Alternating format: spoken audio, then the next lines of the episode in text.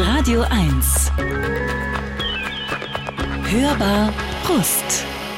Herzlich willkommen zur Hörbar Rust, einer Radiosendung, die immer sonntags läuft zwischen 14 und 16 Uhr auf Radio 1.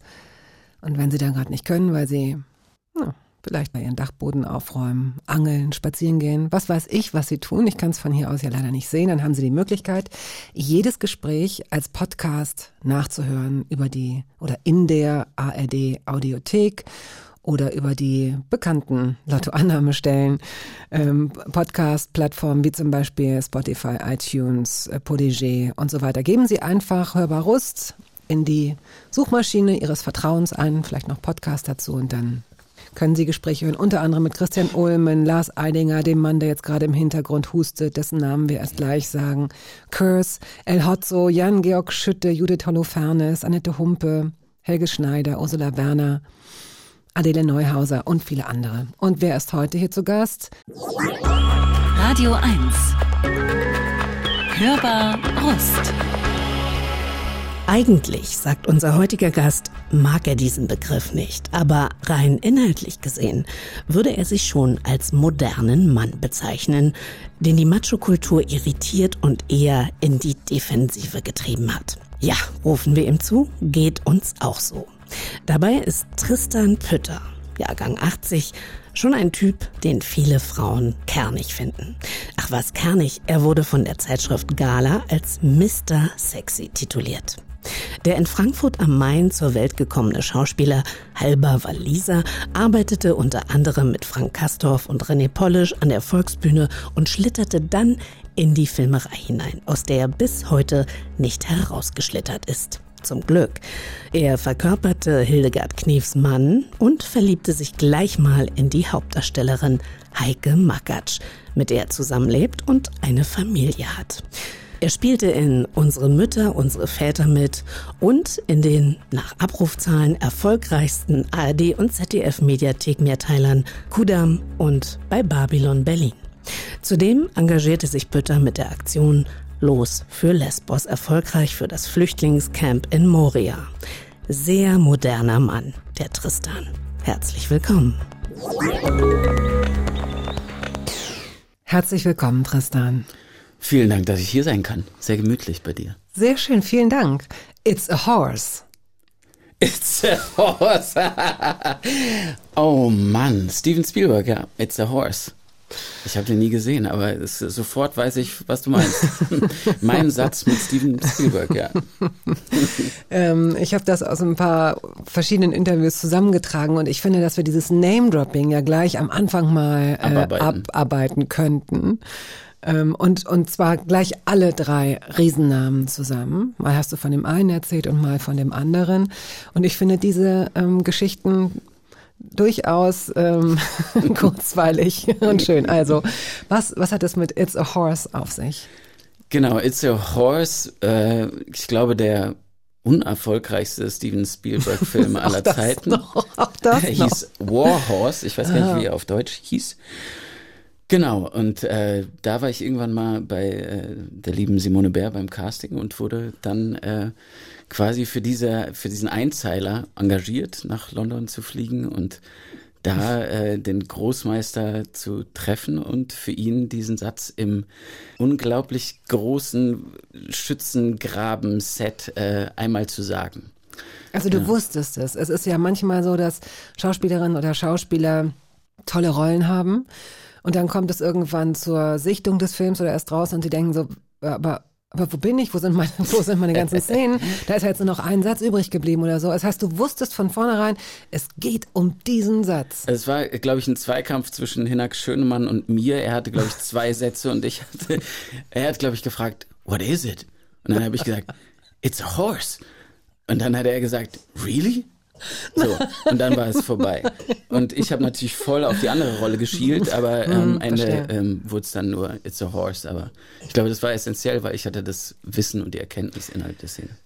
Solche Sachen zu erleben sind immer so halb gut, aber sie dann später zu erzählen sind natürlich, äh, finde ich, sehr gut. Äh, und sie haben vielleicht auch eine, das weiß ich aber nicht, ist es nicht, trotzdem man weiß, wie klein das ist und äh, im großen Ganzen eines riesengroßen Spielfilms vielleicht auch äh, unbedeutend. Und trotzdem könnte ich mir vorstellen, dass man hinfliegt oder hinfährt mit dem tiefen Wunsch, es so gut zu machen, diese Kleinigkeit so gut, dass man, dass, dass er kommt und sagt, es war nur ein Satz.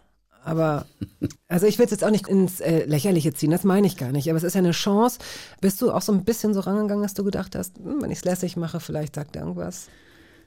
Also ich habe es alles andere als lässig gemacht. Das weiß ich noch, weil, äh, weil ich tatsächlich eine Regieanweisung dann von Steven Spielberg bekommen habe, der dann äh, quasi von seiner ähm, Station da irgendwo dann zu mir kam und sagte, you know, uh, don't don't act it, just just say it.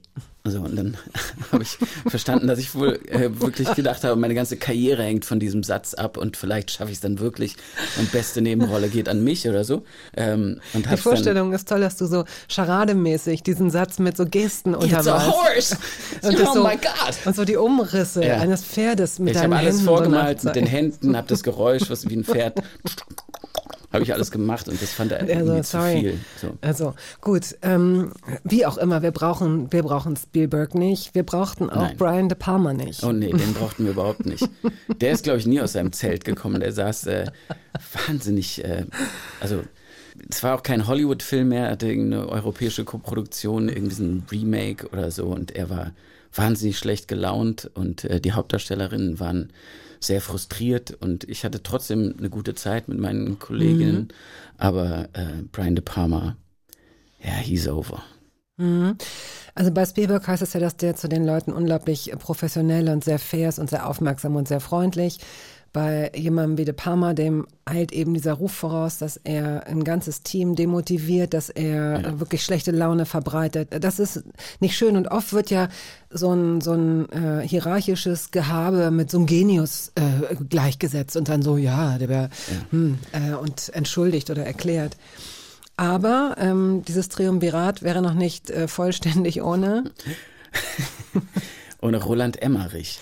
Wahrscheinlich der, naja, also von seinen Werken her würde ich eher mit, mit De Palma und äh, Spielberg gehen, mhm. aber äh, Emmerich war auch lustig, auch wieder bei Simone Bären Casting, was ich, äh, kann man so sagen, echt, glaube ich, gut gemacht habe. Da ging es um, um den äh, Film Anonymous, die Geschichte von William Shakespeare und ich sollte der Königin den Sommernachtstraum vorspielen, mhm. Puck.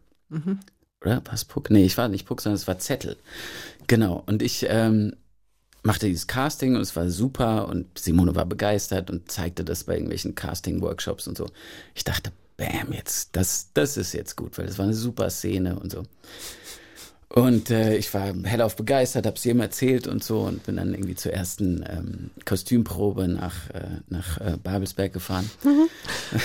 und ähm, ja, haben mir dieses tolle Kostüm geschneidert. Ich durfte kurz mal das Set angucken. Es war alles bombastisch. Reese Iffans, großer walisischer ähm, Star und, und, und jemand, den ich sehr liebe, hat mitgespielt. Ich habe mich voll drauf gefreut und so. Kostümprobe, alles super. Habe ich gefragt, ähm, ich habe auch noch ein bisschen Zeit, ich könnte noch in die Maske. Und dann sagen die, ja, ja, gehen, die Maske ist da drüben, gehe ich hin. Sagt die Maskenbildner, ah, you, uh, you, ah, ja, okay, um, ähm, Tristan, ja, yeah, ja, yeah, oh, oh no, we don't need you. Wir brauchen dich nicht. Alles klar, okay. Ähm, ja, warum nicht? Ich meine, ist alles gut, okay. Dann zweite ähm, Kostümprobe, äh, nachdem die das dann alles geschneidert hatten, haben die gefittet, sah alles super aus. Wieder, ähm, ja, ich, also ich war ja beim letzten Mal nicht bei der Maske, ich könnte jetzt zur Maske nochmal gehen. Ähm, die so, ja, okay, okay, okay da, ähm, du weißt ja, wo es ist. ähm, ich bin da hingegangen, ähm, die wieder, ah, no, Mr. Pitter, um, ähm, no, we don't need you. Okay, cool, alles klar. Ähm, dann war dann irgendwann war es dann soweit und Wahnsinnsset, unfassbare mhm. Bühne haben die für mich gebaut mit einem Baum drauf, mit so Glühlämpchen in den Baum saßen kleine Elfen, Statisten. Es war wirklich bombastisch. Die äh, äh, Reese stand da, ich weiß gar nicht, wer da alles mitgespielt hat. Die standen alle in der ersten Reihe und haben mir zugeguckt, wie ich dann jetzt den Zettel und ich war voll, voll vorbereitet, on point. Ich dachte, jetzt geht's los. So, und dann ähm, war so, alles klar, alle bereit? Ja, yeah, we, we still need the, the head. The head. Wir brauchen den Kopf, wir brauchen den Eselskopf. Und ich so, wie, wie, wie was, was? Und dann kam eine, also eine riesen, ein riesengroßer Pappmaché Eselskopf, weil Zettel im Sommerstraum ja in den Esel verwandelt wird, den sie mir dann kurz vor ähm, Action einfach auf den Kopf gesetzt haben. Und ich habe ähm, fünf Stunden lang unter diesem Ding ähm, mir die Seele aus dem Leib gespielt und man wird niemals erfahren, außer jetzt hier bei dir, dass ich in diesem Film mitgespielt habe und das war meine große Chance. In Und zwar exzellent, aber auch mitgespielt. Super also, gespielt unter dem Kopf. Danke, dass du diese Geschichten so erzählst, weil sie sind wirklich, es ist, es ist wunderbar. Es ist ähm, traurig und lustig. Ja, ich finde es eigentlich nur noch lustig. Es ist lustig. Das Gute ist aber auch, dass es bei dir so gut läuft. Also es wäre ja tragisch, ne? wenn, wenn, es, wenn es nicht so wäre. Ich glaube, dann hätte ich das auch nicht so, hätte ich dich dazu auch nicht motiviert, weil dann wäre das so, hm, Ich, äh, ich habe auf diese kleinen Hollywood-Auftritte nie irgendwie gesetzt. Nein? So. Das war, das war für mich irgendwie so ein Schnuppern in so eine andere Welt und ich habe es sehr genossen, aber da war kein wirklicher Druck dahinter, außer bei It's a Horse. Hat nicht, hat nicht, hat nicht so eine Geschichte wie äh, Christoph Walz. Hat das nicht neue, also früher hieß es ja immer und Hollywood, also ja, ich weiß nicht, wenn Hollywood anruft, ich weiß nicht. Aber äh, dadurch, dass es mit Christoph Walz ja auch in einem Alter passiert ist, ich glaube, der war Mitte 50 oder so, oder Anfang Ja. 50, als das so losging und das kann ich mir vorstellen, weckt auch neue Perspektiven, Möglichkeiten. Klar, das ist ja alles, also die Welt hat sich da entgehend verändert in unserer Branche. Es ist alles viel schneller. Durch die Serien, durch die Streamer sind wir überall und man wird schneller gesehen. Und klar, also ich meine, Christoph Weiß ist jetzt natürlich eine Ausnahme, außerdem ein großes Glück, dass er da dieses Casting gehabt hat und sich zeigen konnte. Und ähm, ja, es ist nie zu spät, aber ich bin da jetzt nicht äh, unbedingt sehnsuchtsvoll. Paul Simon hast du mitgebracht. Diamonds on the soles of her shoes. Das ist äh, quasi ähm, den Song, den meine Mutter und mein Vater immer gespielt haben, ähm, quasi im Zuge und nach ihrer Trennung. Und der lief in beiden Haushalten. Und irgendwie ist es meine Erinnerung an, an Frankfurt, an diese beiden Wohnungen, an äh, meine Eltern, die nicht mehr zusammen sein konnten, Die aber beide den Song gehört haben. aber die beiden diesen Song liebten. das ist ja irre. Und mein Vater hat mich mit nach Afrika genommen. Das habe ich auch immer in Erinnerung, wenn ich diese Musik höre. Sag mal, was du hier alles, das, du weißt schon, dass wir es gleich noch vertiefen, ne? Let's go.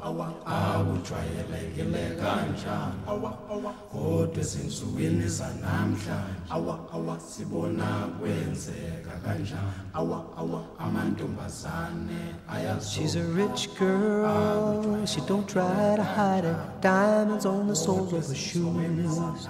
He's a poor boy, empty as a pocket, empty as a pocket with nothing to lose. Sing ta na na, ta na na na. She got diamonds on the soles of her shoes. Ta na na, ta na na na. She got diamonds on the soles of her shoes.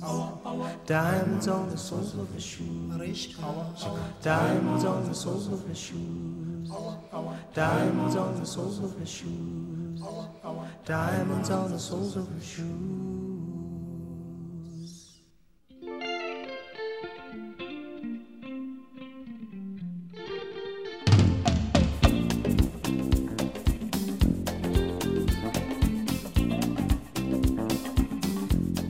Tristan Pütter, der Schauspieler, ist heute hier zu Gast.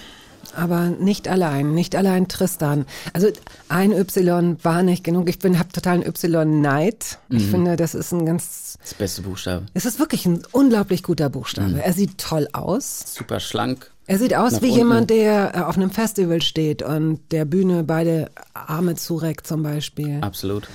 Er ist ein ganzes Wort, Y. Also er braucht Kollegen, Buchstaben, um überhaupt gesagt zu werden. Mm, Und er macht Wörter oft leichter. Also alles, was so ein sexy, tipsy, upsy, alles äh, klingt ein bisschen positiver. Jetzt habe ich den Buchstaben noch nie gesehen und ich finde es wunderschön, dass du mir die Welt des Ys gerade eröffnet hast. Ja, denn du heißt nicht nur Tristan mit Y, sondern du heißt auch Win. Win. Win heiße ich auch, ja. So heißt auch mein Bruder und meine Mutter. Nur meine Mutter wird anders geschrieben. Wie? Ist, also das ist, ist es ein Zwischenname? Was ist Es das? ist ein Zwischenname, ein walisischer Zwischenname. Meine Mutter kommt aus Wales Mhm. und hat ihren beiden Söhnen den Mittelname, den zweiten Namen Win gegeben. Und sie also selber Win-Win heißt, eigentlich. Eigentlich ist eine Win-Win-Situation. Und dann noch meine Mutter mit IE. Aber dann auf Walisisch eben Win ausgesprochen auch. Das wird ja alles sehr verrückt ausgesprochen. Alles sehr verrückt, sehr viele Ls, sehr viele Ls und so. Das ist ähm, Viele Familienangehörige. viele Familienangehörige. Ja, ich fliege jetzt äh, äh, übermorgen hin und freue mich sehr. Ich weiß von so einem Fest, ich glaube, das war der 50. Geburtstag eines, eines Cousins auch, glaube ich nur. Das war noch kurz bevor Corona losging, 2020. Ihr habt, wie, viel, wie viele Tage habt ihr gefeiert? Drei Tage? Ähm, auf jeden Fall drei Tage durchgefeiert und ähm, man weiß dann irgendwann, verliert man auch das Gefühl für Zeit, weil die Waliser sind sehr trinkfreudig und äh, ja, ähm, Also wir Ja, wollen hier. Alkohol nicht, wir wollen Alkohol hier Fall keinesfalls äh, verherrlichen. Aber ähm, also Wales muss man sich so vorstellen, wenn man auf, auf, auf die Inseln guckt, wenn man so will, es ist ein, ein kleines Stück, das zwischen, zwischen äh, Irland und, und Großbritannien, aber so sich so an Großbritannien noch so links rankuschelt. an England, ja. An, an England Genau, rankuschelt, ja. entschuldige. Ähm, nicht so riesig, ich glaube, es gibt zwei, wie viel gibt es? Zwei Millionen Waliser? Ja, genau. Ja. Und kann man sagen, dass Waliser irgendwie sind? Also die Waliser sind ein sehr zähes, robustes Volk, Bergarbeiter, Bauern, einfache Leute, die ähm, sehr verbunden sind mit, mit der Erde, mit, mit dem Regen, mit den Naturgewalten, die äh, sehr gesellig sind, sehr viel singen. Es wird nicht viel hell im, im Herbst, also äh, von Herbst bis Frühling kommt kaum die Sonne raus. Man ist eher indoors oder mit dicken Jacken unterwegs. Aber es ist ein, ein großes Gemeinschaftsgefühl, ist ein sehr freundliches Volk und äh, ja, auch ein, eine gewisse Melancholie äh, schwingt da so in den Tälern, die ich sehr mag. Mhm. Wann warst du zum ersten Mal da? Wie alt warst du da? Ähm, meine Mutter hat mich als Baby gleich mit rübergeschleppt. Also ich bin mein, meine ganze Kindheit immer so zweimal im Jahr da gewesen. Und ähm, das wurde dann irgendwann ein bisschen weniger und jetzt versuche ich auch meine Kinder mehr nach Wales zu bringen und ihnen das ein bisschen zu zeigen. Wo haben sich denn deine Eltern kennengelernt? Meine Eltern haben sich in London kennengelernt. Mein Vater hat an der Uni gearbeitet, meine Mutter war Studentin. Und da ist dann die Liebe entflammt. Mein Vater ist dann nach Irland gegangen. Der kam, mein Vater kommt aus Freiburg. Der ist selbst, macht er das immer noch, Fernsehjournalist? Oder nee, der war, der ist jetzt in Rente, aber genau. Hat damals äh, unterrichtet, Deutsch unterrichtet und Geschichte und ist dann nach Irland gegangen und dann sind die beiden zusammen, meine Mutter hat Deutsch studiert, ähm, ist dann nach äh, Bremen sind die dann gegangen. Warum hat sie Deutsch studiert? Das muss ich sie unbedingt fragen. Ich verstehe es bis heute nicht, aber. äh, Nein, ich, ich verstehe das sehr gut. Ich finde, das ist eine schöne Sprache. Ja, aber von der, von der walisischen Kleinstadt, ähm, Das ist die Frage. Warum hat wie sie man das sich da, gemacht? dafür entscheidet. Ich, äh, ich kann dir da keine gute Antwort drauf geben, aber es hat äh, dafür gesorgt, dass ich jetzt hier bei dir sitze. Ja, das ist schon mal deswegen ein hat guter sie Grund, Deutsch äh, studiert. Deutsch zu, zu Jetzt. studieren, oder? Äh, jetzt wird alles klar. Okay.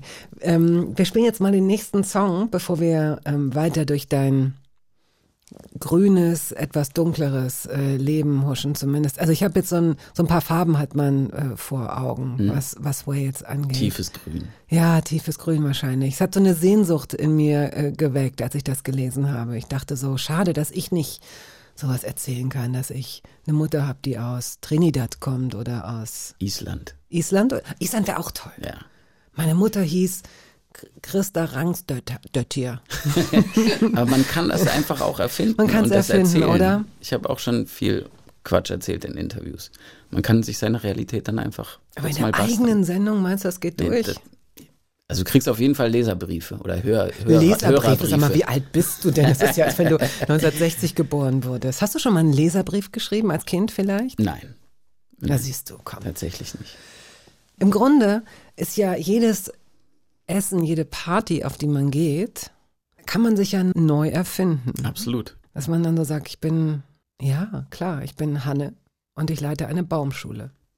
In Island. Nein, das Ist ist, sehr das ist so erfolgreich. viel. Man kann ja erstmal sowas wie Import-Export. in, in, Röder, in der. Rödermark in der Nähe von Frankfurt zum Beispiel. Rödermark, ja, ist nicht so glamourös, kenne ich aber ganz gut, ehrlich gesagt. Da war der Paramount Park, so eine Disco. Schrecklich, da bin ich nie reingekommen. Weißt du, wie der Europapark heißt? Nee. Rust. Also es stimmt. Europapark Rust, siehst du? Ja. Da, da ist die Geschichte. Park. Auf der nächsten Party Ich bin total bist verwirrt du jetzt in der, in der. Rust-Dynastie. Wir haben ganz viele Parks. So, Rosa Park.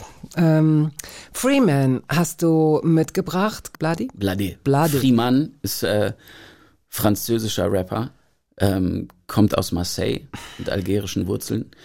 Und äh, damals, als ich so ungefähr 17 war, habe ich französischen Rap für mich entdeckt. Das war total, also die Faust auf mein Ohr quasi, aufs Auge. Ähm, ich kann kein Französisch bis heute, leider, aber der, die Art, wie die Jungs gerappt haben, NTM, Ayam, Friemann, diese ganzen Jungs, haben mich total bewegt. Und ich habe das eigentlich durchgehend gehört für drei Jahre mindestens. Und jetzt freue ich mich auch immer, wenn es läuft. Bei Rap und Hip-Hop ist es immer zwischendurch ganz gut, die Texte äh, zu, verstehen. verstehen. Die sind manchmal ganz schön, Ich ganz schön ich heftig. Sie vertraue sind auch meinen manchmal. algerischen Brüdern. Okay, vertrauen wir deinen algerischen Brüdern.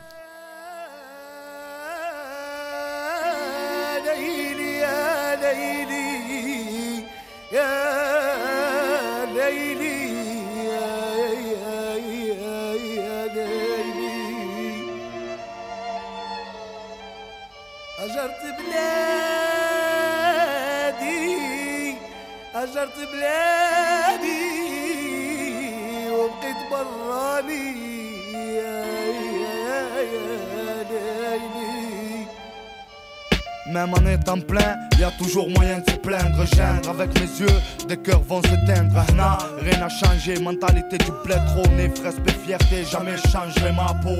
Marron, le daron. Na, kannst das noch so, kannst du noch so wie, äh, Kopfnicken. nein, Kopfnicken kannst du. Ja. Aber kannst du das so lautmalerisch mitsingen? Ich finde immer dieses irgendwie finde ich, ich finde es einfach, das hat so einen Flow, dass ich komme nicht klar drauf. Ich finde es immer, ich gehe da richtig auf, also geht mein Herz auf, wenn ich die Jungs höre. Ich verstehe kein Wort, aber ich finde es einfach nur großartig. Wahrscheinlich ist es besser, dass ich es nicht verstehe, aber genau. Tanzt du alleine? Ja, voll. Wie, wann? Immer. Also wenn alle aus dem Haus sind, geht ihm, also vor allem wenn ich traurig bin, dann ist das auf jeden Fall ein Stück weit äh, so ein, ein Schlüssel, ähm, rauszukommen, Emotionen zu releasen, die, die in mir stecken und die mich äh, runterziehen. Und Musik ganz laut im Auto oder, oder bei mir im Wohnzimmer sind äh, Befreiungsmomente voll. Ich Komisch, das- dass das geht, oder? Ich finde das so faszinierend und so beruhigend. Ja. Also ich habe immer Angst, dass das irgendwann nicht mehr geht. Ich kriege automatisch gute Laune, wenn ich eine halbe Stunde einfach nur mir die Bluetooth-Kopfhörer aufsetze. Aber so wie du es gesagt hast, drehst du die Anlage auf. Ich drehe die Anlage richtig auf, kein Kopfhörer. Das muss Stereo überall äh, zu hören sein und ich tanze dann exzessiv. Du wirkst auf mich. Ich kenne dich nur aus, wir haben einen gem- gemeinsamen Bekanntenkreis. Wir sind uns schon drei, vier Mal über den Weg gelaufen. Wir haben uns jetzt vor ein paar Wochen mal getroffen und miteinander unterhalten und darauf folgte dann auch die Einladung.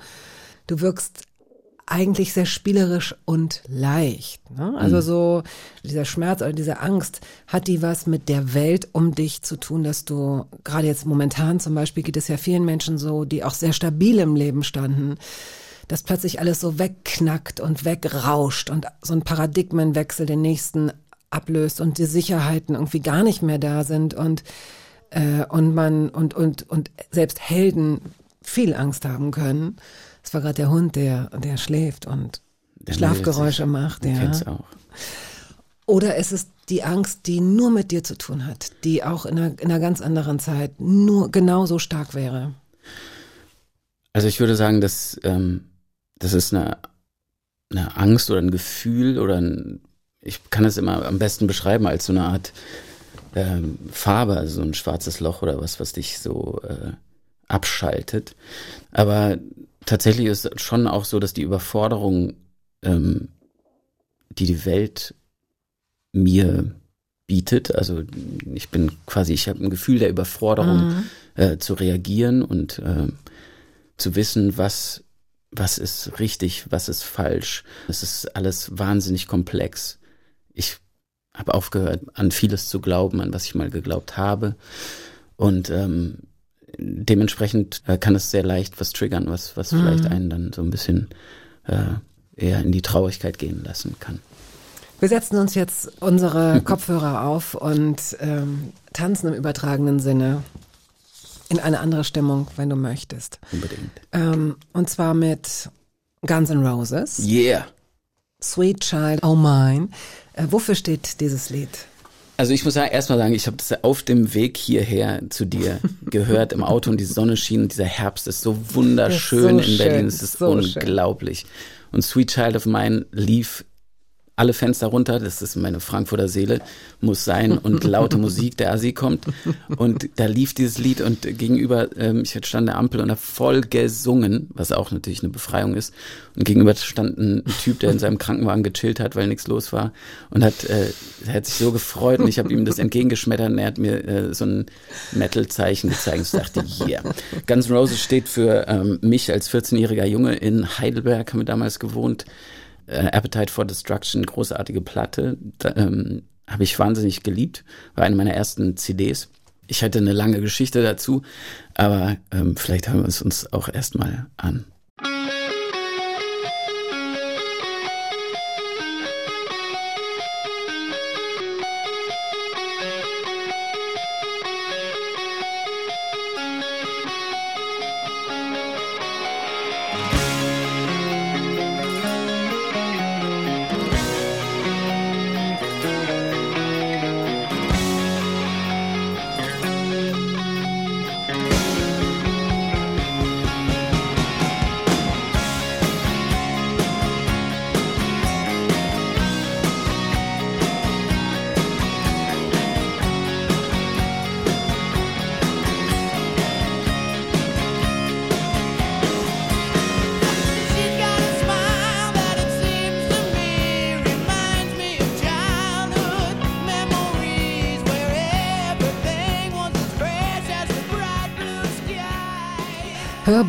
Hörbar.radio1.de lautet unsere E-Mail-Adresse. Zu Gast ist heute der Schauspieler Tristan Pütter, geboren 1980 in Frankfurt am Main. Yes. Halber Waliser. Halber Waliser, Halber Waliser. bitte. Ich wollte, ja, Win. ja. Ähm, deine Mutter war Waldorfschullehrerin. Oder ist sie es noch? Oder ist es falsch? Ist es Meine Mutter ist, meine Mutter ist, äh, hat gerade ihren 70. Geburtstag gefeiert und äh, ist wieder eingestiegen. Quasi jetzt eigentlich nach Berlin gezogen vor einem Jahr. Die war eigentlich verrentet und ist aus San Francisco, wo sie eine eigene Schule gegründet hat. Keine Waldorfschule, sondern äh, eine, Schule, die auf ihrer Art und Vorstellung von Pädagogik basiert. Ähm, und wie es der Zufall so will, meine Mutter ist ein Arbeitstier und liebt, äh, liebt ihre Arbeit als Lehrerin. Und dann fiel bei unserer mittleren Tochter der Klassenlehrer aus, weil Burnout oder so. Und äh, nach langem Hin und Her ist meine Mutter dann wieder zurück ins Berufsleben und arbeitet jetzt voll und bildet Lehrer aus in, am Seminar und ist äh, voll aktiv und dadurch auch wirklich zu Hause in Berlin. Deine Mutter scheint wirklich eine Vollblutpädagogin zu sein, wenn sie nochmal eingestiegen ist, wenn sie Lehrerinnen und Lehrer ausbildet. Und es hat offenbar auf dich ähm, abgefärbt. Was hast du da gesehen, was dich so fasziniert hat? Denn du willst mit ihr gemeinsam eine Schule gründen. Euch fehlt offenbar nur das Gebäude. Erzähl mal. Also in erster Linie will ich meine Mutter und ihr, ihren Kollegen, ihre Kolleginnen unterstützen mit meinem Netzwerk. Meine Mutter hat eine Schule gegründet, The New Village School in Sausalito in San Francisco. Diese Schule ist so ein unglaublich besonderer Ort. Die Kinder lieben diese Schule. Wenn Ferien sind, dann wollen sie unbedingt wieder zurück. sie sind draußen in der Natur. Sie die Unterrichte beziehen sich aufeinander. Sie lernen was in Mathe, dann bauen sie einen Pizzaofen im Garten. Die Schule ist künstlerisch, die vibriert und es ist ein, wirklich ein Wahnsinnsort und ich, wir haben uns gedacht, warum versuchen wir nicht das nach Berlin zu bringen? Ich glaube, dass so kann sich Gesellschaft vielleicht äh, verändern. Man muss bei den Kindern anfangen. Man muss ähm, dafür sorgen, dass, dass Kinder anders aufwachsen, lernen dürfen, anders lernen zu lernen. Dass sie Lust haben. dass sie Lust lernen, haben ne? zu lernen, dass man nicht ergebnisorientiert lernt, sondern den Prozess lernt, dass man Mhm. lernt, das Scheitern zu riskieren und wieder neu anzusetzen. Also so lange zu versuchen, bis man das Problem geknackt hat. Nicht, Mhm. nicht ähm, auf die Prüfung lernen, sondern lernen, Ideen zu haben. Lebendig zu sein, gesund zu sein, in Kontakt zu sein mit der Natur, mit den Dingen, die man lernt, dass es nicht totes Material Mhm. ist, sondern etwas ist, was man anwenden kann. Und wie können wir dazu beitragen, euch äh, bei dieser Idee zu unterstützen? Ihr sucht ein Gebäude, ist das richtig? Wir suchen ein Gebäude in Berlin. Es soll urban sein, also Zentral zentral angebunden.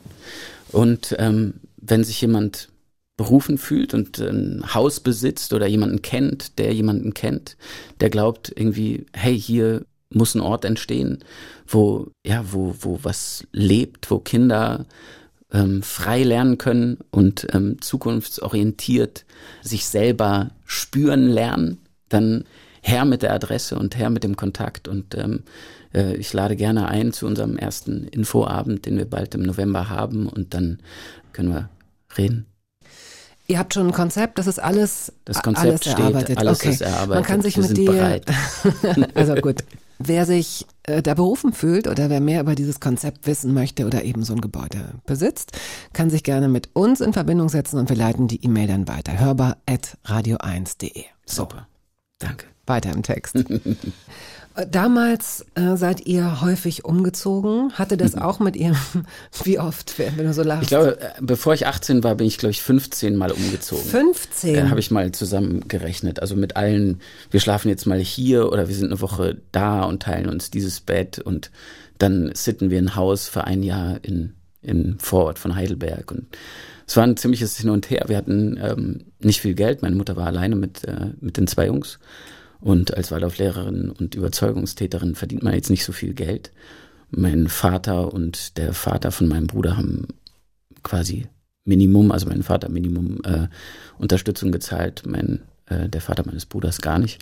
Und so hat sie sich irgendwie so durchgeschlagen. Deswegen war immer mal hier schlafen und da schlafen angesagt, was aber wir als Kids irgendwie nicht so wirklich als irgendwie unsicher oder oder irgendwie doof äh, wahrgenommen haben, sondern wir, das war halt einfach unser Leben. Mhm.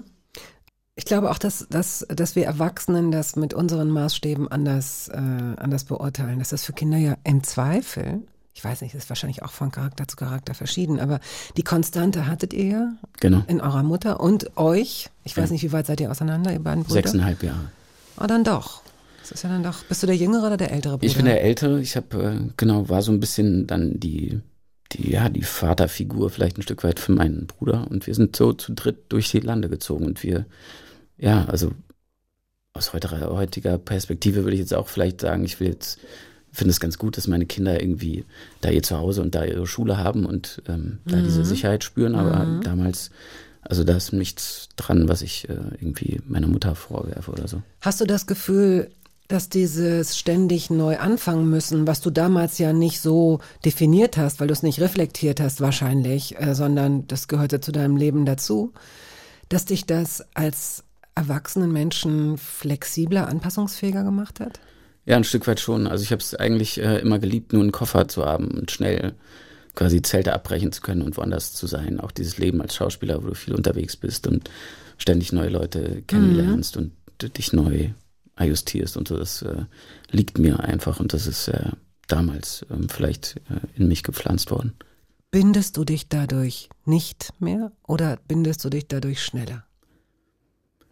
Ich binde mich dadurch schneller und vielleicht nicht so tief. Vielleicht äh, also eine gewisse Form der Verlustangst, die, die Mhm. habe ich schon auch und ähm, Neophobiker ähm, habe ich auch schon mal gehört von irgendeiner Ah, ja. Ex-Freundin, aber ähm, äh, ja, also ich glaube, ich bin, also das ist wirklich, dass eine echte tiefe Freundschaft ähm, entsteht, da, da dauert es eine Weile und die bleibt dann auch. Also ich Aber das eine, ist ja nicht eine verkehrt. selektive Gruppe, die mich mein Leben begleitet. Das ist doch toll. Also ich glaube, das hat so, dass sowas auch dann Zeit braucht. Also ich glaube, Ja. das kennt auch jeder und jede von uns, dass man sich manchmal so in Menschen so verliebt und so eine Intensität spürt und das dann so schnell aber wächst, so schnell, dass das dann, ha, plötzlich Genau. knickt es um, weil es nicht stabil wurde, weil die Zeit irgendwie schon ganz gut manchmal dafür ist.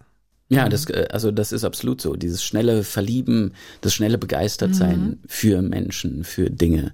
Das äh, Kann mir. gut, kann gut gehen, ja, ja. Hm.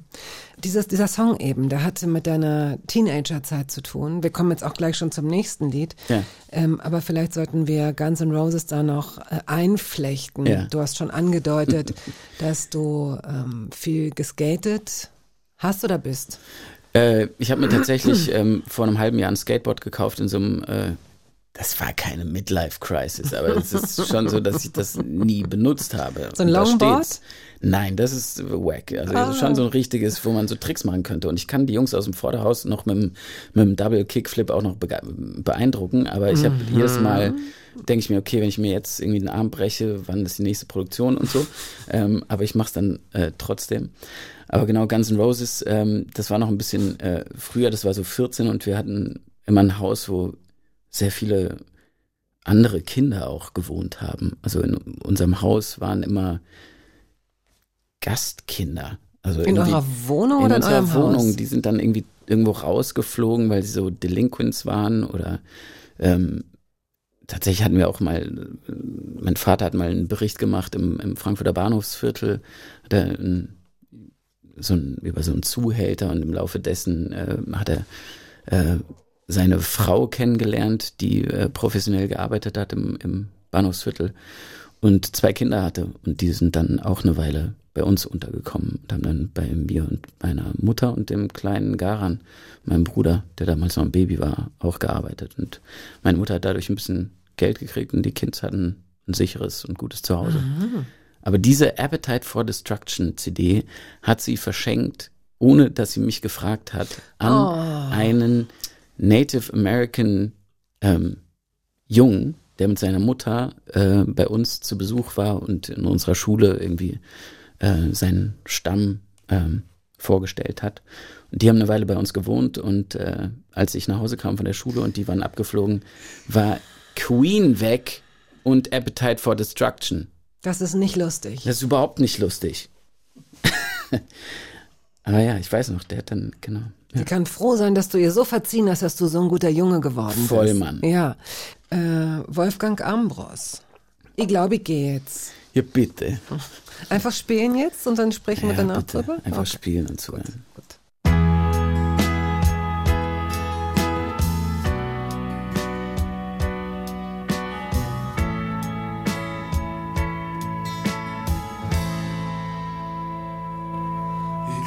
Jetzt. Es ist Zeit. Ich war schon viel zu lang unter euch. Radio 1. Hörbar Brust. Radio 1, die Hörbar Rust, hörbar at radio1.de lautet unsere E-Mail-Adresse der Schauspieler Tristan Pütter. Sie kennen ihn von Unsere Mütter, unsere Väter, unter anderem Babylon Berlin, Toni Erdmann. Oh, das war eine schöne Rolle. Oh, das war schön. Das war auch eine, das war genial. Alles daran war einfach Oh, großartig. Toni Erdmann war so ein schöner Film. Da schmeiß ich äh, dreimal Brian De Palma, Spielberg und Emmerich über Bord für Maren Ade. Man kann ja schon auch sagen, dass die Rolle, die du gespielt hast, das ist mehr als diese eine Szene gewesen, weil diese eine Szene war schon auch, du hast auf ein, auf ein kleines Stückchen Sag es. also du hast, Sag es ruhig. du hast auf ein Petit Four. Petit Four masturbiert. Richtig. Das war der Wunsch meiner Partnerin. Und ich habe es getan. Also, im Spiel. Und dann bist du in so einem guten Film und ähm, wie gesagt, deine Rolle ging weit darüber hinaus, also daran lag's nicht. Aber dann hast du, glaube ich, dann ein Jahr danach, man denkt ja dann, jetzt, jetzt kommt ganz viel, es passiert ganz viel, solche Filme bringen was ins Rollen und Öffentlichkeit und dat, dat, dat, dat, dat. Und dann kam ein Jahr, irgendwie kamen keine guten Filmangebote. Du hast erstmal Theater gemacht. Wie Genau. erklärst du dir das? Ja, dieser Beruf ist schrecklich in dem Sinne, weil er immer, also jedenfalls bei mir, nicht bei anderen, aber bei mir, aber bei vielen anderen auch, denke ich, äh, in so Wellen kommt. Und du kannst nie vorhersagen, wann wieder das Telefon nicht klingelt. Und man denkt, oh Gott, was passiert, es ist vorbei. Ich habe doch gerade irgendwie, die, war doch gerade bei den Oscars, das ist doch wirklich, das ist doch, come on. So Leute, lasst uns doch mal ein paar gute Filme drehen. Und es äh, passiert dann nichts. Und äh, inzwischen weiß ich, dass dann doch was passiert. Und dass es dann wieder vielleicht irgendwas Kleines gibt, wo- woraus man was machen kann. Und dann bietet sich wieder die Chance auf einen größeren Film. Und ich liebe das Theater sehr. Ich habe auch gerade nach langer Zeit ähm, wieder Theater gemacht. Ähm, am Deutschen Theater mit René Polesch. Und es war gro ein großes Geschenk, das wieder machen zu dürfen. Und meine Zeit an der Volksbühne zähle ich zu meinen äh, wichtigsten Erfahrungen überhaupt. Apropos René Polesch, äh, da gibt es ja auch aktuell was hinzuzufügen. Du spielst gerade mit äh, Sophie Reuss am Deutschen Theater. Ja, mit der großartigen Sophie Reuss. Liebe einfach außerirdisch. Läuft am Deutschen Theater noch die ganze Spielzeit. Ähm, das ist ein Erlebnis. Sophie Reuss auf der Bühne sehen. Muss jeder, der es noch nicht getan hat. Und du hast das Glück, das jedes Mal zu tun, wenn Das du mit ihr ist spielst. großartig. Gab es denn in deinem Leben diesen Moment als Junge, als Heranwachsender, weiß ich nicht, wo du das Gefühl hattest, dass die Schauspielerei was für dich sein könnte? Ja, also relativ früh wusste ich, dass, ähm, also quasi, ich war in der Schule jetzt nicht so der, ja, ich hatte vielleicht nicht so das größte Glück mit meinen Lehrern, ähm, hatte aber dann wiederum das Glück, in der Waldorfschule sein zu, zu dürfen und mich auch im Theater ausprobieren zu dürfen. Und ich habe einfach sehr früh gemerkt, dass das der Ort ist, wo ich mich äh, irgendwie frei fühle von, ähm, von dem Druck, was erfüllen zu müssen, was ja eigentlich komisch ist, weil es da eine Idee gibt und einen Regiestuhl, ähm, der dir irgendwie irgendwelche Anweisungen gibt oder so. Aber diese Autonomie, die du dann irgendwann hast auf der Bühne, wenn du Wenn man äh, dich lässt wenn auch. man dich lässt Mhm. und wenn du dich selber auch lässt, wenn du selber dich ähm, äh, dich enablest, das einfach äh, zu erfahren. Das ist mir irgendwie komischerweise einmal passiert und dann habe ich irgendwie zugeschlagen. Ich Als gedacht, Loki damals war das. Ja, genau. Das war so in Mhm. der dritten, dritten Klasse war das oder so. Es war einfach so eine, lustig, dass du das weißt, ähm, so eine kleine, es ist tatsächlich, es klingt total cheesy, aber es ist der Weg nach dem Text zurück an meinen Platz und sich noch einmal umdrehen. Und das war nicht geplant. Und da wusste ich, oh Gott, ich kann alles machen. Ich kann alles machen da oben. Und ähm, das habe ich nicht mehr losgelassen. Hattest du richtig den Plan, nach der Schule Ja. Also das zu war. einer Schauspielschule Ich habe sofort dann angefangen, äh, Statisterie zu machen am, am Frankfurter Schauspielhaus. Ich hatte keine, wusste überhaupt nicht, wie man Schauspieler werden soll. Dann habe ich da irgendwie am Theater angerufen und dann ähm, bin ich da Statist geworden und wurde dann Kleindarsteller in, irgendwie im Besuch der alten Dame und fand es super aufregend. Und genau, dann war klar, okay, ich will ans Theater, ich will Schauspieler werden und habe dann vorgesprochen und Du hast erstmal Zivildienst gemacht. erstmal Zivildienst Wo? gemacht, äh, mobile Altenpflege in äh, Bornheim in Frankfurt. Kannst du darüber was Gutes sagen? Ich kann darüber viel Gutes sagen. Ich finde, das ist eine, eine super Sache. Es ist eigentlich total schade, abgesehen davon, dass der Wehrdienst weg ist. Was ich gut finde, ist äh, der Zivildienst eigentlich was, was, äh, was fehlt. Es war eine super Erfahrung. Ich habe äh, wahnsinnig berührende ähm, Momente erlebt. Leute zu pflegen, fand ich äh, klar eine Überwindung, aber auch ähm, dann sehr, ja, ja, irgendwie das, das, wie soll man sagen, auf Pers- Deutsch also das- humbelt einen so ein bisschen. Persön also das Wort, das mir jetzt einfällt, ist noch umständlicher, das heißt Ja. so persönlichkeitsbildend, aber ich ähm, glaube, dass diese Erfahrung, die man macht in so einer Situation, fast egal in welchem Alter, aber in dem Alter ist es vielleicht besonders wichtig, weil du Ja, man will so los, man steht in den Startlöchern, man will jetzt irgendwie die Welt erobern und dann ähm, war man irgendwie so ein bisschen geparkt und so und äh, die Mutter war nach San Francisco gezogen, ich war irgendwie da so in Frankfurt und wusste aber schon, ich gehe nach Wien ans Seminar und zum Studieren und war dann aber da und dann irgendwie, was hinter diesen Fenstern los ist in all diesen Städten, wenn man durch die Straßen fährt, das erfährt man dann auf einmal, wenn du die alte Frau siehst, die vollkommen allein ähm, da in ihrem Bett liegt oder den blinden Mann, der irgendwie äh, in Unterhose das Haus zusammenschreit und du musst dann da rein und musst mit ihm reden und fragen, was er zum Essen haben will und dann gehst du einkaufen. Das war schon irgendwie eine wilde Zeit. Ich fand es äh, ganz toll eigentlich und ich finde, das ist eine wichtige, wichtige Erfahrung. Ich nehme jedes Plädoyer für den Zivildienst hier gerne entgegen. Ja. Ich wusste jetzt nicht, was du sagen Absolut. würdest. Manche 100% Geschichten sind jeder. aber, ja, die meisten äh, sind tatsächlich so, dass sie sagen, dass sie das äh, nicht missen wollen im Rückblick. Ne? Am Anfang, wie du sagst, ist es manchmal so Überwindung. Oh Gott, muss ich den jetzt den Hintern abwischen? Will ich Klar. nicht, kann ich nicht. Und dann plötzlich, Ja, auch selbst auch Angst. Also da waren Leute, die waren unberechenbar, so zum Teil, weil sie eine Psychose hatten oder so und waren alleine zu Hause und ich bin dann da hingegangen mit 19 Jahren und das ist, äh, ja, aber dann irgendwie das, dann doch Momente der, der Connection zu erfahren mit denen und auch danach zu wissen, boah, ich habe es einfach geschafft und der hat jetzt da seinen Kühlschrank voll und jetzt bin ich aber froh, dass ich hier raus bin, meine Fresse. Aber so, das ist, ähm, ja, das setzt einen irgendwie in eine Relation auch. schön, dass du das sagst. Bob Dylan hast du mitgebracht. You belong to me. Für wen oder was steht dieser Song? Dieser Song steht für ganz viel, der steht für ein ganz großes Kapitel äh, meines Lebens, der steht für die große Liebe, der steht für, ja, für, für Erwachsenwerden, für das, was einem begegnet, wenn man, ja, wenn man mit den Unwegsamkeiten des Lebens und von Beziehungen und so konfrontiert wird. Und es ist äh, ein wunderschönes Liebeslied, ein trauriges Liebeslied und ähm, am Ende spricht Woody Harrison. Und das finde ich einfach so geil.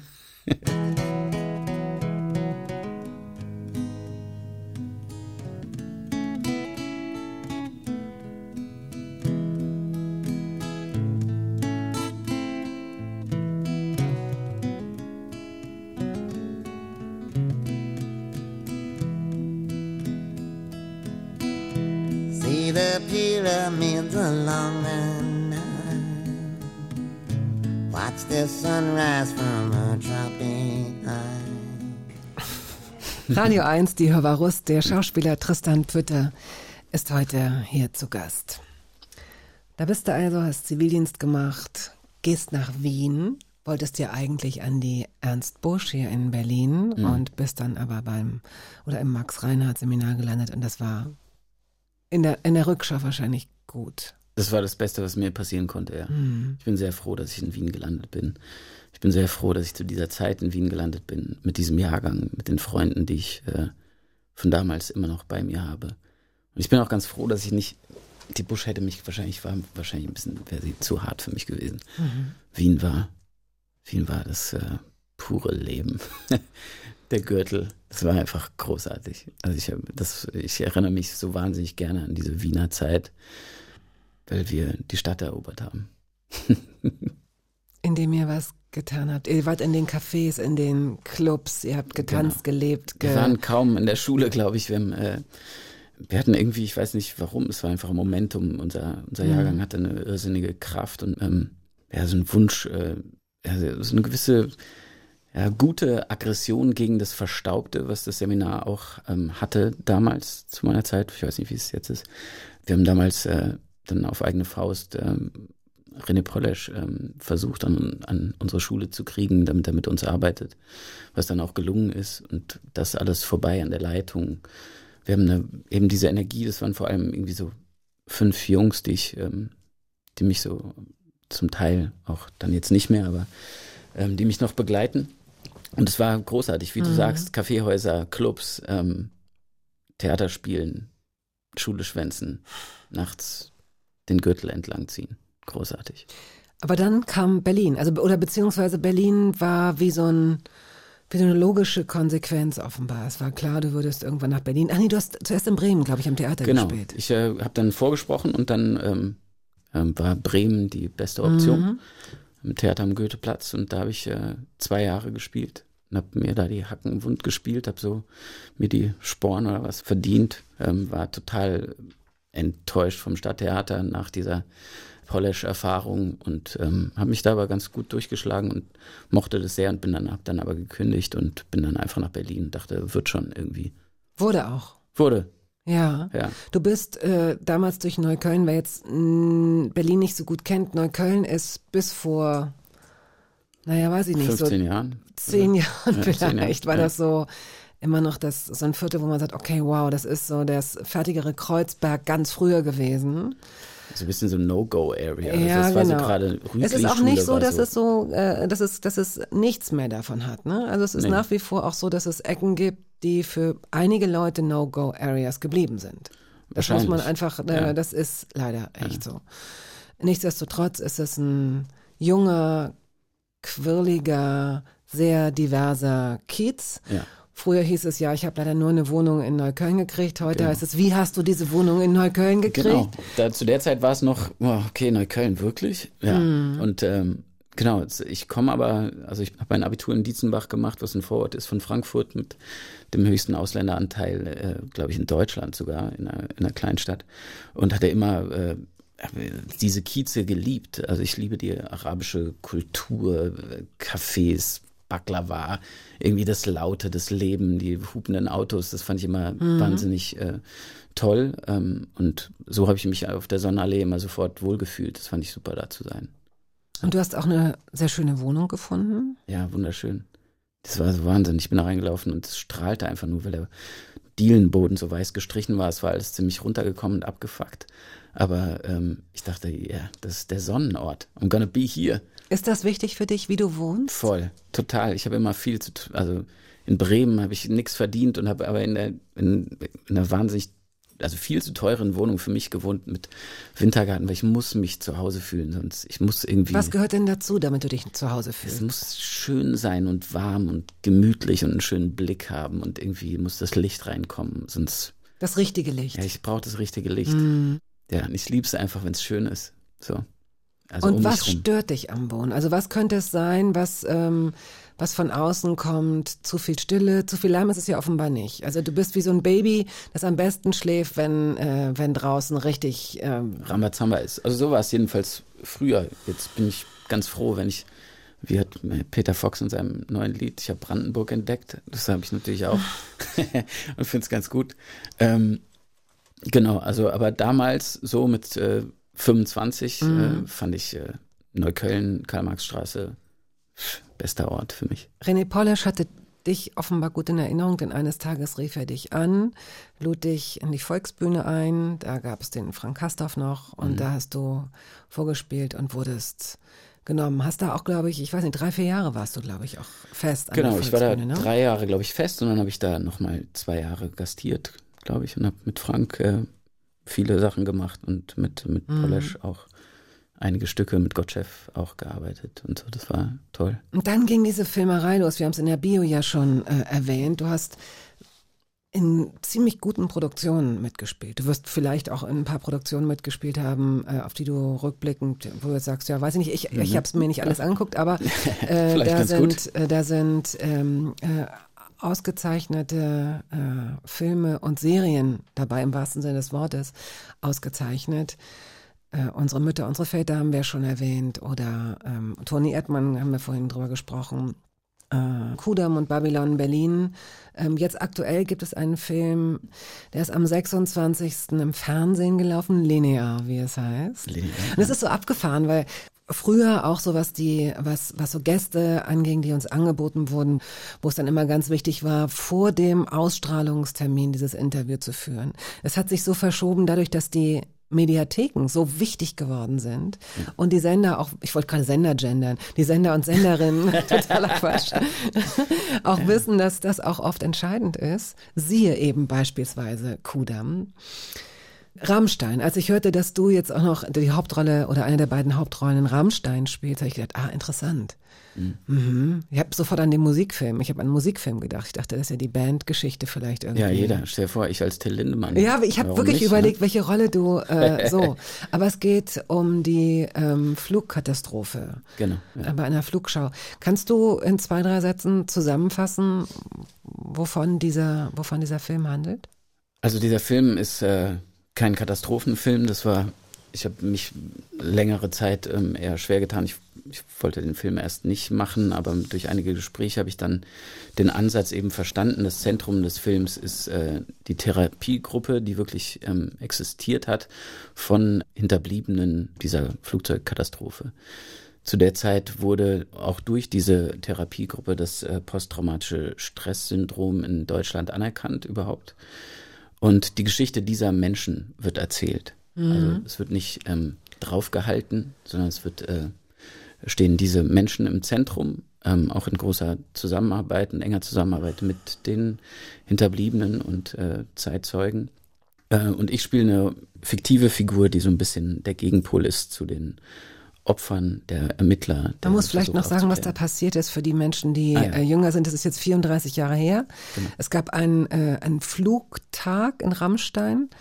Und äh, dort wurden, wie nennt sich das, Schaufliegen, wie auch immer, es wurden, es äh, wurden dann so Figuren Genau, eine geflogen. italienische Flugstaffel, die Frecce Tricolore, hat äh, das durchstoßene Herz geflogen, ein sehr kompliziertes Manöver und ist dann in der Luft zusammengestoßen, zwei Flieger, und sind in die viel zu nah positionierten Zuschauer ähm, abgestürzt.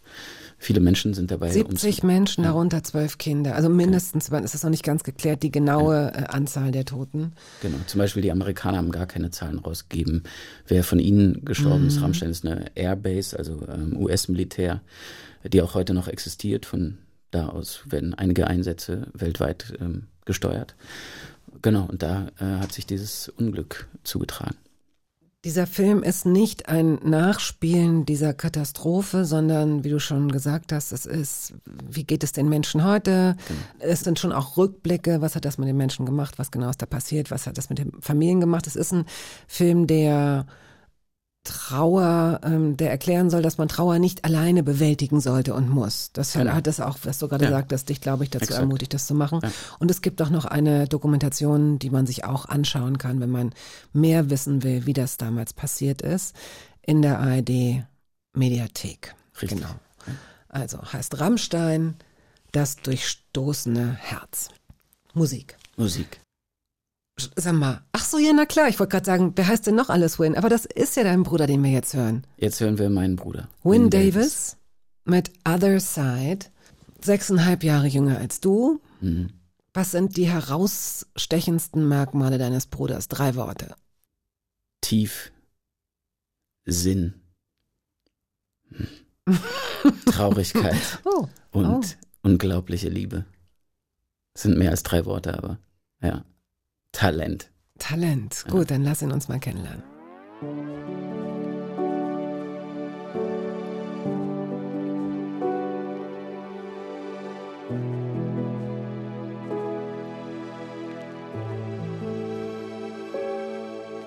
We rise, we fall, we get back up, and then we keep on rolling. For the ones who kept us going, for the ones that we trust who never gave up on us. We rise, we fall, we get back up, and then we keep on rolling. For the ones who kept us going, for the ones that we trust who never gave up on. Merken Sie sich Win Davis mit Y, also das Win, äh, Other Side hieß der Song. Aus einem Interview, ich weiß gar nicht mit welcher Zeitung das war, habe ich oder kann ich, kann ich Sätze zitieren wie echte Männer sind Feministen. Ja. Ja, ich finde es wichtig und gut, wenn, wenn Männer sich zu diesem Thema auch äußern und positionieren. Weil ich das Gefühl habe, dass es so ein paar Begriffe gibt, die möglicherweise etwas undeutlich ähm, dechiffriert werden, wie zum Beispiel Patriarchat oder Feminismus. Wenn du sagst, dass dich sowas wie die Macho-Kultur eher irritiert, heißt das was? Na, das heißt, dass ähm, Männlichkeit ist, äh, finde ich, ein ziemlich komplexes Thema. Und so wie ich Männlichkeit ähm, oft erlebt habe, durch so eine gewisse, also nicht jetzt körperlicher Brutalität, aber so eine Behauptung von Ausschließlichkeit, von Recht haben, von da lang ohne Kompromisse oder ohne jemand anderen im Blick zu haben, ohne Interesse an dem anderen. Und in so, das ist das, was mich äh, an der falsch verstandenen Männlichkeit irritiert oder wie Männlichkeit einem vielleicht beigebracht wird. Wobei wir auch keine wirklichen männlichen Vorbilder haben. Also ich in meinem Leben mm, finde die kaum. Ähm, Männer, die zuhören, die sich nicht erheben, sondern die diese Männlichkeit als eine Väterlichkeit und, und auch eine gewisse Richtung haben könnt, ohne über jemand anderen drüber zu fahren, ist die Männlichkeit, die mich interessiert und die mich nicht zurückschrecken lässt oder langweilt oder wütend macht, weil Wut keine gute Reaktion ist. Und warum glaubst du, tun sich so wahnsinnig viele Männer schwer damit?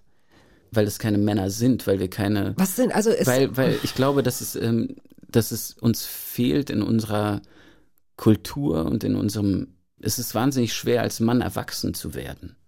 Es gibt keine, keinen Moment des Übergangs vom kleinen Jungen zum Mann.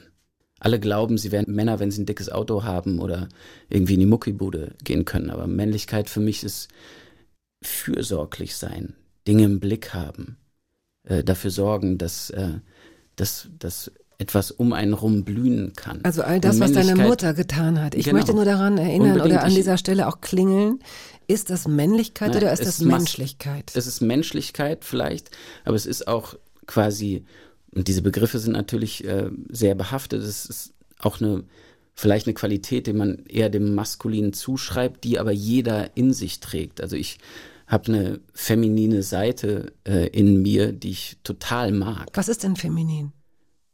Ja, also das ist natürlich ein Streit um Begriffe auch. Lass uns nicht streiten, lass uns Nee. versuchen, das zu Ja, es- verstehen. Was Es ist äh, quasi das, was es wird Es schnell ist dann besetzt. esoterisch oder so, aber es geht dann um, um vielleicht eine, eine du sagst gleich weich, ne? nee, nee, nee, eine Voraussicht, quasi eine, eine Nichtverdrängung, eine alle im Blick habende Weisheit zum Beispiel. Und diese, ich eine- die du jetzt gerade der Männlichkeit oder der Weiblichkeit da- zugesprochen das hast? äh, schreibe ich der Weiblichkeit zu. Ach Gott, es ist fucking Nein, aber kompliziert. genau da bleiben wir jetzt drin. Also oder nicht mehr allzu lang, falls es, falls es anstrengend ist. Ich weiß es nicht. Ich liebe solche Gespräche, Ja. weil sie zeigen, letztendlich zeigen sie uns aus meiner Position, ich mag mich da täuschen, dass wir uns keinen Gefallen damit tun, die Dinge zu labeln. Das es geht absolut, nicht darum, dass äh, äh, alles gleich machen. Es gibt durch, durchaus Unterschiede nach wie vor biologischer Art und solange Männer keine Kinder kriegen können, wird es diese Unterschiede auch geben. Wir haben unterschiedliche Hormone, aber auch da, du hast Östrogene und Testosteron. Das habe ich auch, das haben wir alle. Also dieser, es kommt auf den Mix an. Ja. Und Fürsorglichkeit und Strenge wüsste ich jetzt gar nicht, wenn ich in meinen Freundes- und Bekanntenkreis gucke, äh, gibt es unglaublich viele Jungs und Männer, die orientierungslos und die vermeintlich weich, sensibel, fürsorglich, rücksichtsvoll. Also ich würde das niemals labeln wollen. Ja, aber es wird natürlich, diese Qualität wird in jungen Männern und in, in, in, auch in Kindern oft äh, quasi abgetan. Also ein Indianer kennt keinen Schmerz oder Jungs Immer noch? Ist es nicht. immer ich noch glaube so? schon, dass es immer noch ist. Allein schon, na, das ist so ein komplexes Thema. Es ist ein Riesenkomplex. ich- Es tut mir leid, dass ich dich da äh, habe, aber ich finde es schon ich- trotzdem gut. Ja. Wir können eh keine Lösung da herbeireden. Wir können dieses Thema immer wieder so ein bisschen massieren, dass das weiter durchblutet ist und dass, dass man immer wieder auf neue Ideen und neue Ansätze kommt. Weil es geht nicht darum, das festzuschreiben. Es geht nicht darum, der Mann und die Frau zu sein, sondern es geht wirklich darum, möglichst gegen Gewalt, gegen Hass, so, ich brauche gar nicht gegen Gewalt, gegen Frauen, gegen Hass, gegen, Ja. Sondern Absolut. einfach besser miteinander sein. Ja, und es gibt ganz viele Männer, die unter dem Patriarchat leiden. Total. Also die Elite, die quasi, äh, also quasi Management-Etagen, also die Superreichen, die meistens Männer sind, sind, ähm, stehen trotzdem nicht für alle, alle Männer. Nein, und man sieht es auch im Iran zum Beispiel, an den Protesten, wie viele Männer dort auch auf die Straßen Genau. gehen, weil sie äh, das Mullah-Regime ähm, abschaffen möchten, weil sie selbst darunter leiden, weil sie sich unfrei fühlen. Ja, Ja. gut. Okay, haben wir, dann können wir da erstmal nach. Ja, ja, ja, könnte man toll. sich in Rage reden Ja. und dauernd denke ich so, Gott, da ist ein Ja. Fettnäpfchen, da ist eine Falle. Klar, weil man. Und so ja. sollten wir nicht. Wir sollten nicht über Fettnäpfchen und Fallen, dann kommen wir nämlich nicht weiter, dann machen wir uns nicht auf den Weg. Ja, wir sollten äh, einfach zusehen, dass wir auch ein bisschen Spaß daran haben, uns auch weiß ich nicht, neue Gedanken zu präsentieren. Und es Absolut. ist ja auch schön zu sagen, okay, eben habe ich noch das und das gedacht, aber klar, dein Argument ist bestechend. Ja, ich denke da noch mal drauf rum oder so. Ich bin auf jeden Fall gegen Labels. Das ist, äh, also, das stimmt, da hast du absolut recht. So, ähm, James Blake hast du mitgebracht mit Vincent. Ja. Auch zum Teil, weil ich nicht weinen wollte in äh, diesem Gespräch, weil das Original ist zwar auf einer Seite voll abgenudelt, aber so unfassbar schön, dass ich es einfach nicht, ich kann dann nur heulen. Also, ne, ähm, zu dem Thema Jungs weinen nicht. Also dieses Song, dieser Song ist einfach dann großartig von Don McLean. Hat, äh, habe ich immer auf den Reisen mit meinem Vater durch Südfrankreich im Auto auf der Kassette gehört, wenn das kam. Da bin ich sofort reingefallen in dieses Gefühl von, ja, diese gewisse Melancholie, dieser, die Einsamkeit, die da beschrieben wird. Bevor ich dich da reinlasse. Du hast davon gesprochen, dass deine Mutter eigentlich alleinerziehend war mit euch beiden Jungs und Ja. zusehen musste, wie ihr klarkommt und das auch gut hingekriegt hat, im Übrigen. Ist dein Vater dann so ein Reisevater gewesen, der sich ein, zweimal im Jahr gemeldet hat und das Glück hatte, dass du dann, dass dann alles gut lief? Oder wie würdest du es erklären? Nee, meine Mutter hat äh, quasi meinen Vater auch sehr reingelassen in unser Leben. Mein Vater kam immer jeden Donnerstag, wenn meine Mutter Konferenz hatte, Ah ja. zu uns gefahren. Und äh, jedes Wochenende bin ich dann äh, nach, von Heidelberg nach Frankfurt gefahren mit dem Zug, irgendwann dann mit meinem kleinen Bruder, ob's, obwohl mein kleiner Bruder nicht der Sohn meines Vaters ist. Mein Vater hat ihn dann mit aufgenommen. Es ist alles sehr ähm, anders. Meine Familie ist immer, äh, hat immer anders funktioniert. Und ähm, genau. Aber mein Vater war immer ein Reisender und hat mich immer mitgenommen nach äh, Afrika, wenn er da gearbeitet hat und da Journalisten ausgebildet hat oder ähm, Reisen nach auf die Malediven und so. Das war schon ein Wahnsinn. Der hat mich äh, dann immer eingepackt und gesagt: So Junge, du musst jetzt schlimm, schwimmen lernen. Wir fahren nach Sri Lanka und ähm, ich arbeite ein bisschen und du guckst dir das an. Und das war immer super. Und äh, jeder Sommerferien nach Südfrankreich, das zählt mit zu den schönsten Kindheitserinnerungen, die ich Hast habe. du dir gewünscht, dass die beiden wieder zusammenkommen oder hast du gedacht, nee, es ist, es ist besser so? Als kleiner, als Junge. Ich, äh, ich kann mich erinnern, dass ich den neuen Mann meiner Mutter nicht mochte, aber mir war sehr früh klar, dass die beiden sich nicht gut tun.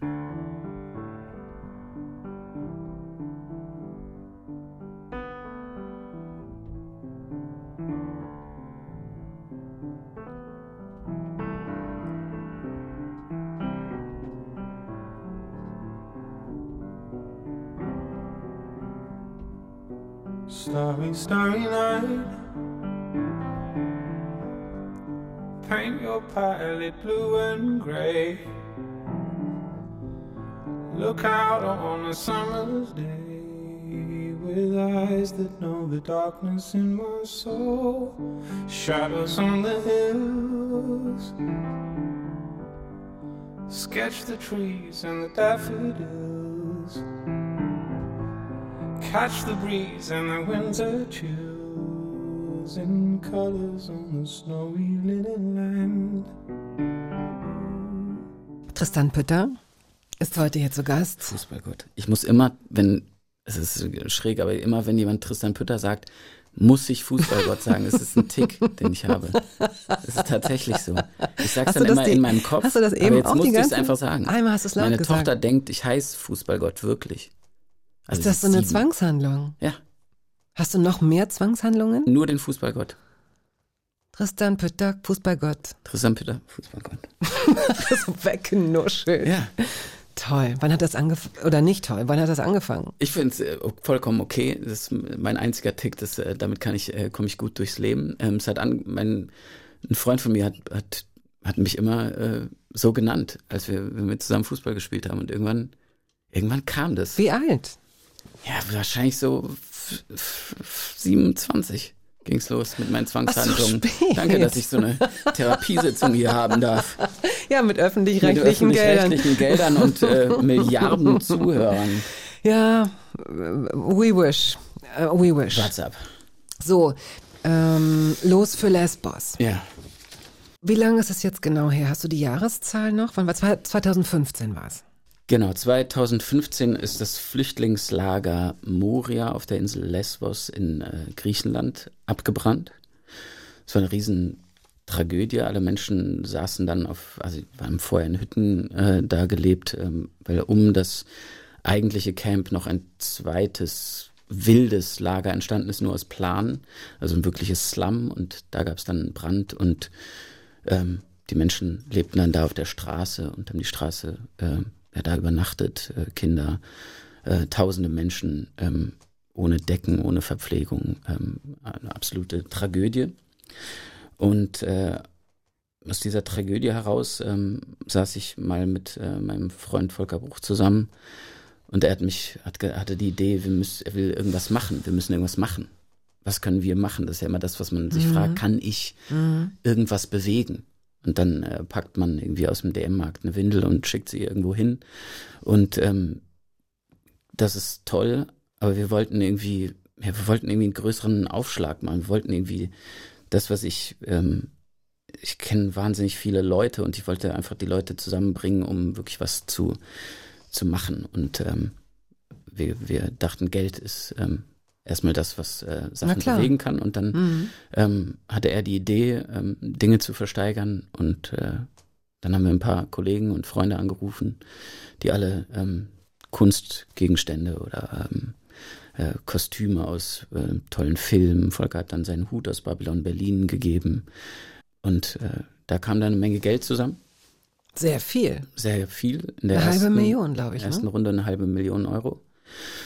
Und genau, dann bin ich nach Moria auch geflogen. Ich hatte damals ähm, viel Kontakt mit Erik Marquardt von den Grünen, der sich äh, unfassbar engagiert hat als einziger Europapolitiker eigentlich, Europaparlamentspolitiker.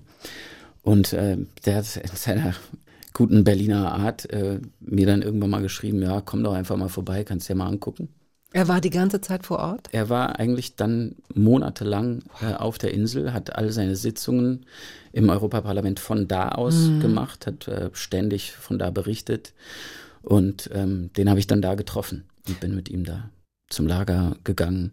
Die Bilder und Berichte, ich weiß nicht, wie es jetzt ist, aber waren erschreckend. Und selbst hartgesottene Reporterinnen und Reporter haben gesagt, das, und haben, das ist, dieses eine Wort fällt immer, Hölle. Es ist wie die, wie der, das, der Vorort zur Hölle, was dort passiert. Und dann äh, heißt es, ja, aber es ist doch direkt am Meer, so nach dem Motto, das muss doch auch schön sein. Da ist offenbar so gut wie gar kein Schutz vor Wind, da ist kein, keine Möglichkeit für Schatten. Die, die, äh, vollkommen- du warst ja da, als, als, als, was hast du gesehen? Also die Menschen da sind allem komplett ausgeliefert. Also dem Wind, dem Regen, der erbarmungslosen Sonne. Also es gab damals ähm, keine sanitären Mhm. Anlagen.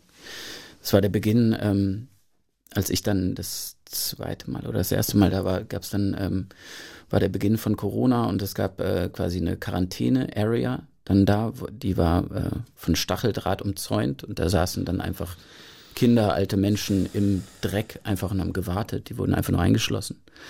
Also es ist, es war, ich kann das wirklich kaum in Worte fassen. Es war einfach so und ist immer noch. Jetzt inzwischen ist das Lager quasi aufgeräumt und eigentlich ein Gefängnis. Also wir können da nicht raus und rein, einfach so. Das Lager an sich existiert noch. an sich existiert, wurde zusammengezogen, alle kleinen Lager auf Lesbos, da gab es mehrere, wurden zusammengezogen in dieses neue Lager, was eigentlich, äh, eigentlich nur vorübergehend sein sollte. Aber ist jetzt ein festes Lager und ähm, da leben, sitzen immer noch Menschen und warten. Warten auf, äh, ja, sie haben eigentlich keine Chance reinzukommen, aber sie verwarten ihr Leben da. Mhm. Ihr habt eine, ihr habt diese Aktion ein zweites Mal gemacht. Es ist wieder extrem viel Geld zusammengekommen. Dadurch, dass die erste Runde so, so wahnsinnig erfolgreich auch war, konnten wir dann ähm, natürlich schneller Leute gewinnen und wir wurden auch sehr viel mutiger. Haben dann äh, durch private Kontakte ähm, Daniel Craig äh, erreicht, den James Bond Darsteller und äh, der hat dann mitgemacht und hat uns ein Video geschickt und äh, großartige Künstler und, und Musiker und so. Und das wurde dann einfach ähm, dadurch dann nochmal besser und dann haben wir, glaube ich, äh, 700.000 Euro ähm, nochmal eingenommen. Wahnsinn. Also insgesamt 1,2 Millionen Euro. Ihr habt das für die äh, Kampagne Leave No One Behind gemacht, des Vereins Civil Fleet, Genau. der dieses Geld verwaltet hat und noch verwaltet wahrscheinlich. Ja, also ich äh, glaube, inzwischen ist es aufgebraucht. Es geht ja dann doch schnell. Civil Fleet äh, ist ähm, quasi ein, ein Gremium, was ähm, wo Anträge ganz schnell gestellt werden können. Hier ist Not am Mann, wir brauchen so und so viel ähm, Euros und dann gibt's äh, ein- dieses Gremium, was entscheidet, ob äh, das Geld gegeben wird oder nicht. Ähm, das ist die zivile Seenotrettung, ganz verschiedene Organisationen, die das äh, machen und ähm, da ist dieses Geld zu 100 Prozent hingeflossen. Hast du noch Kontakt zu Nagis? Zu Nagis habe ich den Kontakt verloren. Ja, ich weiß nicht, wo sie ist. Wer war das? Und Nagis, äh, pff, Wahnsinn. Eine junge Frau, äh, wahnsinnig äh, freundlich, offen, äh, auf, aus äh, Afghanistan, stand irgendwann vor mir und hat mich gefragt, ob ich, äh, also ich habe mich dann ins Lager mehrmals reingeschlichen, ähm, äh, ob ich helfen kann, ob ich irgendwie dafür sorgen kann, dass das Zelt, was am Hang stand im Strotter, äh, woanders hin kann. Ich hatte natürlich äh, da nicht wirklich Möglichkeiten, außer äh, mit Erik drüber zu reden. Erik Marquardt, der dann auch versucht hat, Dinge in die Wege zu leiten. Und die dann ähm, als Übersetzerin gearbeitet hat. Die konnte Englisch, war ein gebildetes junges Mädchen, die da mit ihren äh, alten Eltern unterwegs war. Genau. Und äh, hat dann aber ihre, ihren Asylantrag abgelehnt bekommen ähm, und ist irgendwann wahrscheinlich abgeschoben worden mit ihren Eltern oder sie sitzt da immer noch. Aber der Kontakt ist abgebrochen, die Nummer ähm, Mhm. gibt's nicht mehr. Ich habe noch Kontakt zu einer anderen Familie, die, die mich in ihr Zelt äh, eingeladen haben. Ähm, die pff, sind sechs Kinder, ähm, der Vater schwer verletzt, Syrer. Ähm, ein Kind hat irgendwann aufgehört äh, zu laufen, aber aus äh, wegen dem Trauma, nicht wegen äh, motorischen oder, oder körperlichen ähm, Dingen. Genau, der hat mir vor zwei Tagen äh, geschrieben, dass zwei Kinder in Deutschland sind und er weiß nicht wo und zwei andere in Frankreich und er kann sie nicht erreichen, ob ich helfen kann.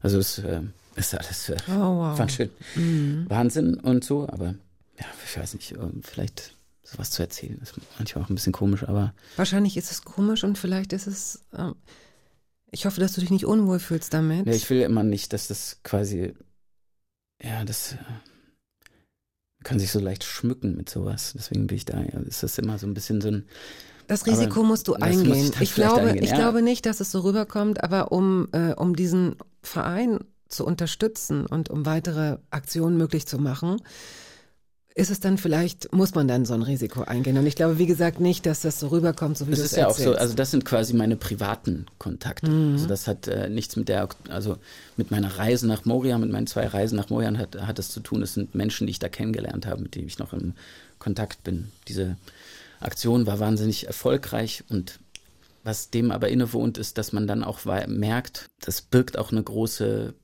Möglichkeit der Resignation, weil diese 1,2 Millionen Euro sind ähm, verteilt. Ja. und die Menschen sitzen da immer noch. Und ich weiß, dass es ein Fingerschnipser wäre, diese, damals waren es 6000 Menschen, die zu verteilen ist äh, kein Problem. Und dann sagt man immer, dann kommen mehr, das stimmt aber nicht, das ist bewiesen in Studien, dass es ja diese, diese Sogwirkung nicht real ist, die dann, das äh, ist nicht so. Ähm, genau, und das macht einen wütend und äh, auch mh, es läuft dann manchmal Gefahr zu resignieren oder dann diese Aktion einfach nicht mehr zu machen. Der Verein heißt Civil Fleet, können Sie im Netz finden, wenn Sie das Gefühl haben, Sie möchten äh, dort unterstützen, dann können Sie äh, Geld spenden. Genau, auch an Leave No One Behind auch. Leave No One Behind. Danke, Tristan. Ein Song steht noch aus. Yes. Petit Frère. Das ist ja wieder er, Win.